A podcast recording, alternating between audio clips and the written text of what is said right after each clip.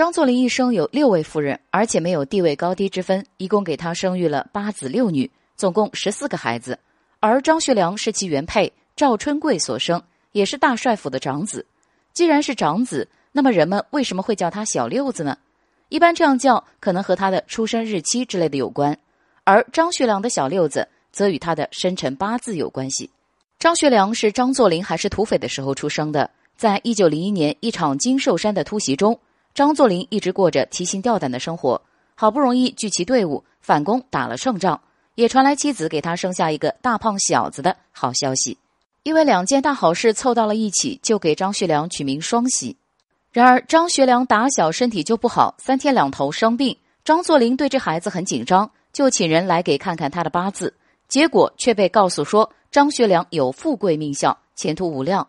但是却有早夭的势头。为了保住这个孩子，张作霖只能照着大师的说法做了个纸人，写上“双喜”这个名字，用这个纸人代替张学良去寺庙里吃斋念佛。而张学良本人则不能再用这个名字。再把纸人放到寺庙后，张学良需要翻墙出来。出来后听到的第一个名字就是他以后的名字了。结果，当张学良那天从寺庙翻墙出来后，听到的就是这个小六子。张作霖一想，这个名字也不错，六不正好是刘的意思吗？从今往后，张学良就被叫做小六子。至于张学良这个名字，还是他长大后张作霖又请人来取的。他希望儿子能够像张良一样才智高远，便取名张学良。